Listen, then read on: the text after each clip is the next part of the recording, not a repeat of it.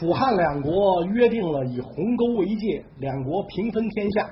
然后项羽呢就引兵东去了啊。项羽一走，刘邦那个吩咐部下打包啊，收拾东西，咱也回这个汉中，那做咱的这汉中王啊，做关中王去了啊，回关中，咱们好好过日子啊。这个刘邦一下令要走，可把这个张良和陈平就给急坏了。张良、陈平就赶紧上前，就拉住刘邦的衣袖，就问说：“大王，您真的准备依照这个盟约？”引兵西归，咱回国吗？刘邦说：“当然真的了啊！这不两国约定好了吗？指天画地，赌咒发誓，谁谁谁谁不该谁谁骗人谁是小狗，这不都约定好了吗？对吧？项羽都撤了，咱不撤干什么呀？再者说，他二十多岁的人，他都知道遵守信用。我五十多了，老头子，我骗人不合适，是吧？对我来讲，信用是比什么都重要的。”我是一个高尚的人，我是一个脱离了低级趣味的人，是吧？我是一个最讲信用的人，信用比我的生命都重要。张良、陈平在那乐呀，你这辈子干过一件讲信用的事吗？是吧？你为了夺天下，老婆孩子老爹你都能不要，信用对你来讲那就是个屁，是吧？您还非得这么说，俩人就说不行啊，这个时候不能讲信用。这个时候，我大汉已是三分天下有其二，诸侯归心，四海宾服，楚国兵疲粮尽。这是老天爷要把楚国送给我们，我们应该趁此良机，一鼓作气灭掉楚国，千万不能纵虎归山，让他再有翻身之日。刘邦说：“哎呀，理是这么个理。”刘邦心里很高兴，是吧？张良、陈平这俩可以。是吧？一点的流氓程度不差于我，是吧？要不怎么陈平说流氓无赖都爱跟着我混呢？是吧？但是这面我得装，我是这地界上的王，我要不讲信用，以后怎么混呢？我怎么用道德来约束别人呢？我还想给全国公民建立道德档案呢。你不讲信用还行，所以那这不成啊！这个事儿我我坚决不干啊！我我我我可不能这么干啊！你们俩别这么教我。陈平一听就。快给刘邦跪下了！你演的差不多就到头了啊！别太入戏了。说大王是吧？信用跟天下相比，几毛钱一斤啊！哎，刘邦说话虽如此，但是没有信用就没有得人心，就不能征服人心，所以信用还是要降低啊。陈平说，如果不此时进军，项羽翻过身来，咱们就全完了。您看怎么办？刘邦说：“我当然知道怎么办了，跟他开战呗，打他。问题是，我是一个讲信用的人，是吧？这个不讲信用的这个这个不是我的一贯原则。然后张良、陈平马上说：‘臣等之责，是吧？是我们俩让您不讲信用的。’哎，刘邦对喽，早就等这句话，您把非憋这时候才说，是吧？跟我费那么些话，我至于嘚啵嘚啵嘚啵五分钟吗？对吧？我是讲信用的人。”被你们俩给带坏了，你们俩不讲信用，所以我决定也不讲信用啊。张良、陈平说没问题，我们俩不讲信用，您赶紧出兵，而且咱再约定几个不讲信用的，韩信、彭越，约定他们一起出兵去攻打项羽。彭越先来跟这个刘邦会合，韩信也自齐地出兵啊，率三十万大军啊。这个加上刘邦本部六十万人马啊，兵分三路，就向项羽就掩杀了过来。项羽一看刘邦这么流氓，那简直就是气炸了心肺。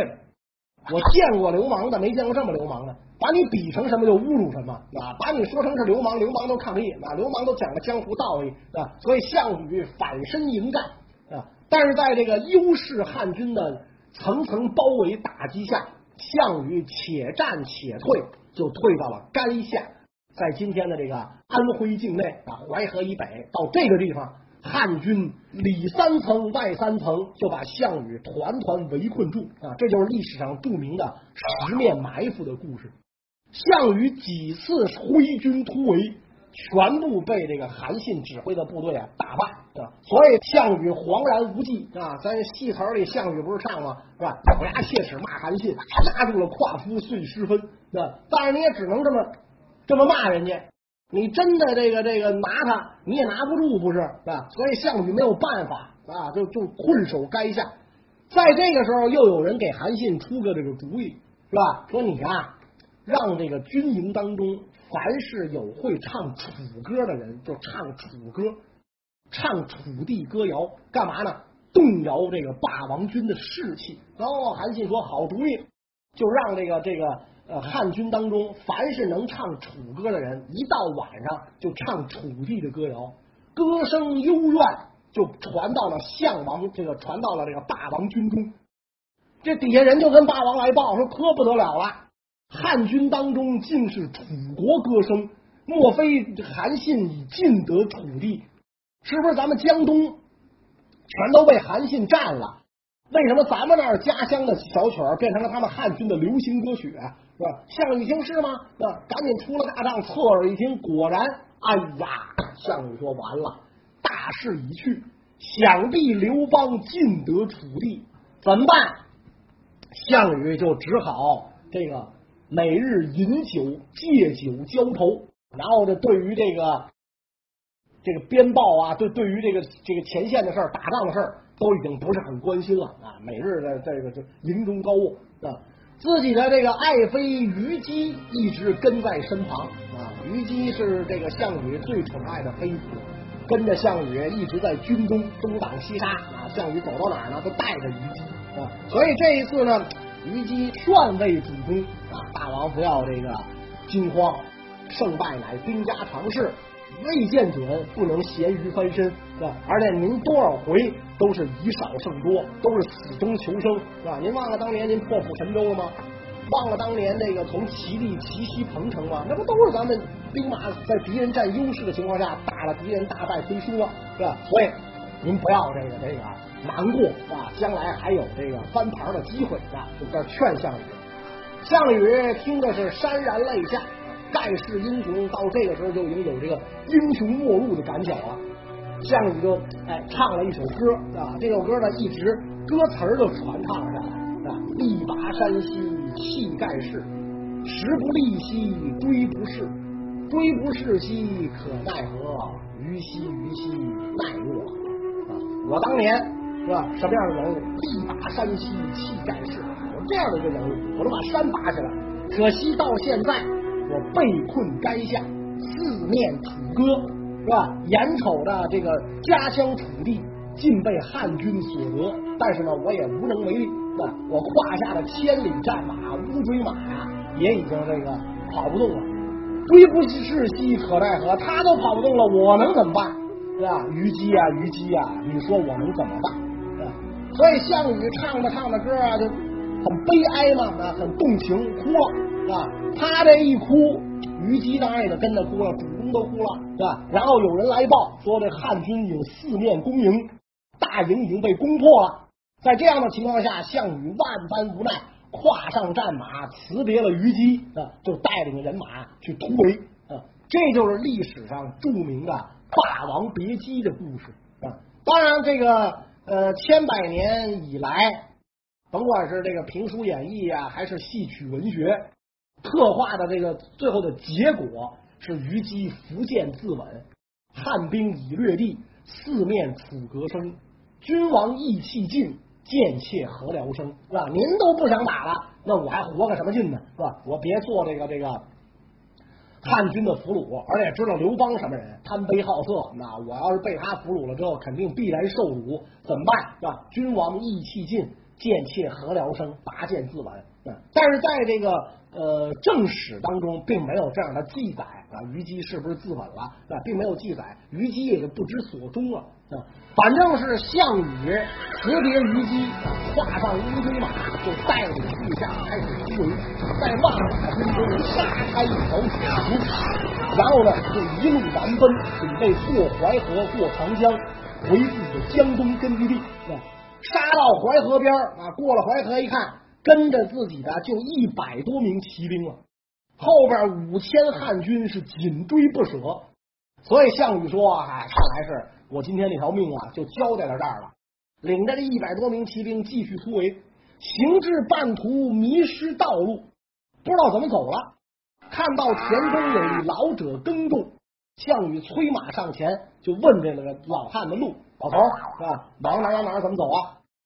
老头也不知道怎么认得项羽，是吧？要说那会儿也没有微博，没有微信，更没有新联播，啊，这党和国家领导人不知道老百姓怎么认识的啊？一看项羽，嘿，你小子是吧？我们家有人死在你手上，我们家房子被楚军强拆了，所以这个新仇旧恨就全勾起来了。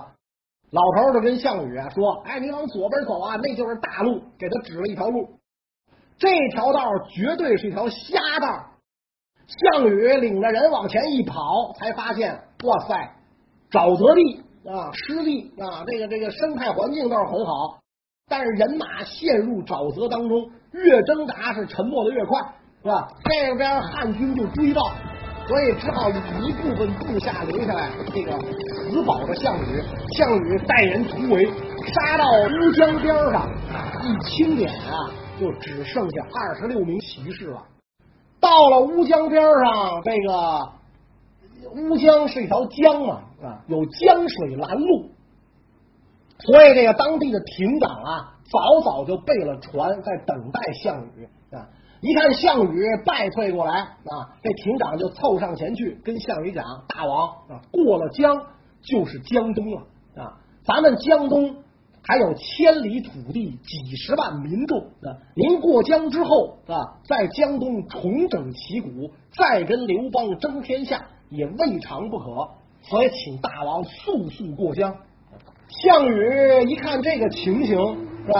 一支小舟仅能渡我一人一骑，跟着我的二十六个骑士，基本上人人带伤，满脸是血。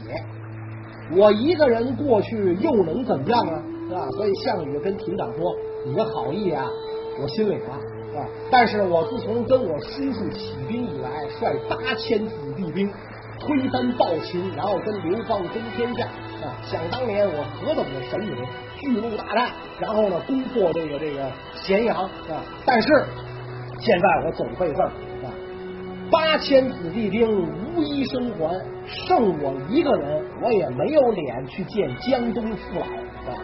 我就不打算过江了。说完之后，二十七个人跟项羽一砸呐喊，就冲入这个汉军营中，大杀。汉军骑兵一层一层围将上来，项羽眼看跟着自己的二十六个壮士，基本上就死伤殆尽，在项羽的剑下。已经躺下了两百多汉军的尸体，那项羽就跟后来这个这个罗马时代的斯拉克斯似的，走东西出兄。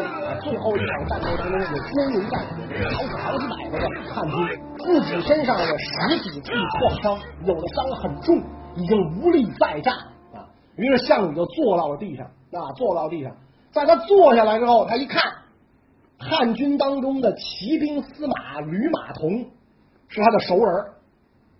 他就伸手叫，哎，老吕，过来，过来，过来啊！你是不是吕马童啊？过来，过来，过来，过来啊！吕马童一看项羽，吓得不敢上前，是吧？他哪知道项羽要要叫他干嘛去啊？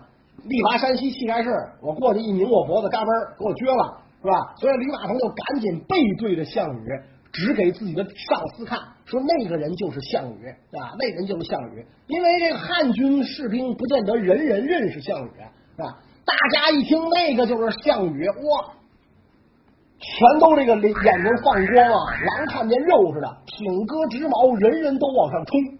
但是慑于项羽的威名，谁都不敢上，把项羽围在正中，挺戈直矛，不敢上，谁也不敢上。那项羽哈哈大笑，瞅你们这帮这怂样。吕马童，过来，过来，过来，我叫你呢。啊，吕马童战战兢兢上前，项羽说了。我听说刘邦为了我的脑袋啊，赏黄金千两，封关内侯。那就让老吕啊，咱俩是熟人了，我成全你，是吧？今天我成全你，我把这个功劳赏给你，是吧？我的脑袋你拿去。说完，项羽伏剑自刎，盖世英雄就死在了乌江边上。与项羽这一死，哇，汉军士兵就疯了，一窝蜂的上来抢夺项羽的尸体，是吧？最后这个项羽的尸体被分了五块，是吧？五个人拿着这个项王的这个残肢去见刘邦，啊，见刘邦，五个人全部绝封列侯，都被封侯了。啊，最诡异的是啊，这五个人都是秦人啊，都是原来的这个这个秦国百姓啊。所以这个现在的学者就说嘛，你看这个秦跟楚战国打了这么多年啊，一直到这个最后，到底是谁赢了呢？啊，亡秦必楚，亡楚也必秦啊。到最后，实际上是同为楚人的刘邦，在秦人的帮助下，消灭了楚人的领袖项羽啊。实际上是等于是是是是这样的一个这个一个一个一个完成了这么一个历史，完成了这么一个怪异的这么一个循环，是吧？所以项羽一死，楚军群龙无首。这样一来的话呢，各地纷纷就被平定。只剩下了项羽的封地鲁地啊，就是今天山东曲阜孔孟之乡，仍然没有平定。那鲁地是死守不降啊，坚决不肯投降。刘邦大怒，亲率大军来伐鲁地。大队人马包围了鲁城之后啊，就听到这个城内啊，照样有丝竹管乐之声，照样有朗朗的读书声啊，因为毕竟是孔孟之乡，诗书礼义。教化甚深的地方啊，然后这个张良、陈平就跟这个刘邦建议说：“这个鲁城千万不能打啊，这儿是圣人家乡，所以他们是谨守信义啊，才会这个为项羽守节。所以您必须厚葬项王啊，他那尸体不是分了五块吗？您把能找着的凑合凑合啊。”找不着的是吧？您拿什么玩意儿代替代替？塑料的、什么玻璃缸的，您给代替代替啊，凑成哎一一一他他的梗尸，然后给他安葬啊，给他隆重发丧。这样的话，也许鲁地呀就会归降。刘邦一听也是个主意啊，好啊啊！再者说，我已然是胜利者了啊，胜利者不受指责啊，我反正打赢了，这时候做做高姿态也是应该的啊。所以刘邦先是把项羽的首级出示给鲁城守军看啊，鲁城守军无不痛哭失声啊。然后刘邦在这个这个鲁城百姓的注目下厚葬项羽，隆重发丧。刘邦亲自祭奠，哭的大叫一伤心啊！这玩意儿对刘邦来讲，这简直是。太好干了，这活轻车熟路啊！导演只要一喊开机，立刻哎，眼泪就能下来；一喊咔，马上就就就开始哈哈大笑，是吧？这对于刘邦来讲没问题，把亲自朗读祭文，声情并茂的追述了自己跟项羽共同革命、共同战斗的一生，是吧？然后经历的那些个青春美好的岁月，回顾一番，鲁城百姓被感动，开城投降，兵不血刃下鲁城。是吧？所以现在有一出京剧，就叫《下鲁城》嘛，啊，也是这个这个这个就新编戏啊，大概就讲了这个故事啊。这样一来，这个项羽已死，楚这个最大的对手呢灭亡了啊。在这种时刻，诸侯王已经全部归附了刘邦，再也没有人敢想敢跟那个刘邦叫板，所以大家伙就一致上书，觉得刘邦应该当皇帝了，推举刘邦为帝，是吧？刘邦那肯定得装模作样的谦让一番，啊，我哪成了？我就是一个前朝的泗水亭长，是吧？我这我刘四儿，我我流氓，是吧？我无赖，我小小寡妇，哎，这事儿我干不了，是吧？最后大家伙一致说，您您您您您您甭管您原来搞谁，您现在已经是天下共主了，您想搞谁就搞谁，是吧？来吧，您当皇帝吧，是吧？您当了皇帝，我们哥几个都不失王侯之位啊，对吧？您不当皇帝，我们怎么弄啊？群臣再三上表。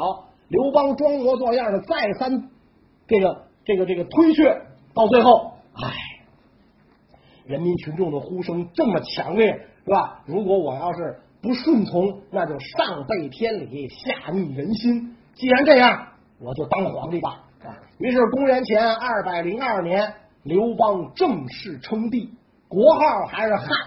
这样，中国历史上最辉煌的汉朝就建立了。刘邦就是汉朝的第一个皇帝，汉高帝啊，这个高是后来的谥号啊。刘邦得了天下，志得意满啊，非常高兴，宫中置酒，大宴文武啊。酒席宴上，刘邦问大臣啊，说这个你们说说啊，朕为什么能得天下？项羽为什么失天下呢？群臣这个时候纷纷拍皇上马屁嘛？